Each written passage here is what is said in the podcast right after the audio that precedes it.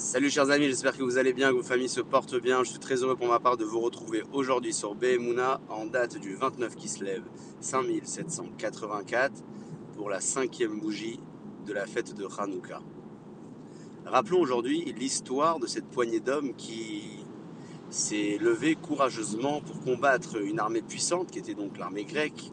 Je parle bien évidemment des Hashmonaïm qui ont pris pour slogan l'adage populaire de Mikamocha Ba'elim Hashem, qui est comme toi parmi les dieux à Kadosh Baruch phrase qui a été chantée par le peuple d'Israël euh, dans la Shira aux côtés de Moshe Rabbeinu, mais qui a surtout été dite à l'origine par le roi Pharaon lorsqu'il était sur le point de se noyer avant d'avoir été épargné de euh, cette euh, grande tragédie qu'il a subie et que son peuple également a subi.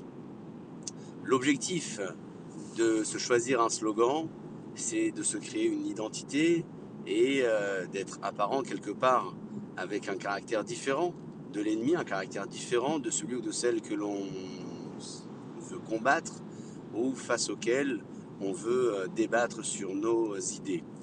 Le choix a été stratégique ici de relever la particularité d'Akadosh Baruch au sein des nations et au milieu de tous les dieux, sachant que à cette époque-là, il y avait différentes cultures, un peu comme aujourd'hui, euh, peut-être différentes confessions ou euh, différentes religions, si je puis dire.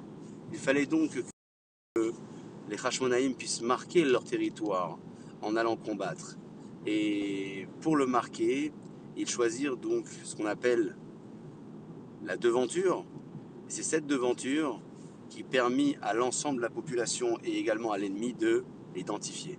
C'est d'ailleurs grâce à sa particularité que les Hashmonaïm, le petit euh, groupe d'hommes de, qui choisirent donc d'aller combattre euh, les Grecs, ont réussi à gagner la guerre. C'est toujours dans ces conditions que le combat doit être mené qu'il soit mené contre une armée physique ou qu'il soit mené contre une idée, une tendance, un mouvement, quel que soit le, courant, on sera toujours dans l'obligation de s'identifier et de montrer notre particularité, nos différences pour pouvoir mettre en avant nos idées et également notre conviction. C'est tout à l'image de la victoire de la fête de Hanouka, dans laquelle nous célébrons nos différences et nous célébrons nos victoires et nous célébrons certainement aussi notre capacité à rester différents tout en respectant les populations étrangères et euh, également les personnes qui ne partagent pas euh, nos idées. Sur ce, chers amis, je vous souhaite de passer une excellente journée pour vous et pour vos familles. Je vous dis à très bientôt. Hanouka Sameach.